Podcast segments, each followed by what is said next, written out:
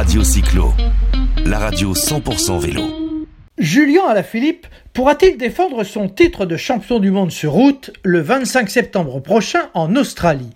Pas sûr du tout, car le champion français sort d'une saison totalement gâchée. Une saison où la poisse a poursuivi le baroudeur de la Quick Step sur presque chaque course.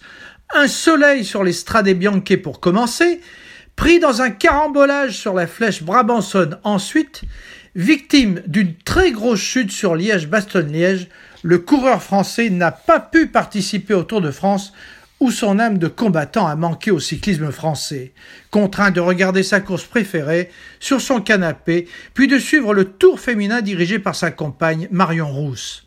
À peine remis de cette absence forcée, Julien Alaphilippe a été touché par le Covid au mois d'août. Il se retrouve alors en forme précaire sur la Vuelta, où là encore, une violente chute l'oblige à abandonner. Heureusement, l'épaule n'est que luxée, pas fracturée.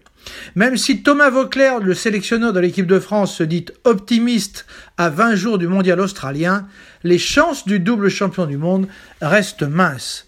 Une saison de galère qui pourrait bien empêcher notre champion de finir en beauté. Certes, il a récemment repris l'entraînement sur route, mais son absence chez les Bleus hypothéquerait sérieusement les chances tricolores sur les routes du cinquième continent.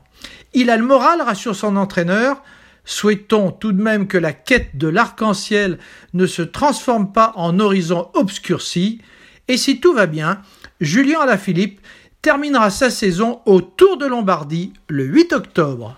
Radio Cyclo, la radio 100% vélo.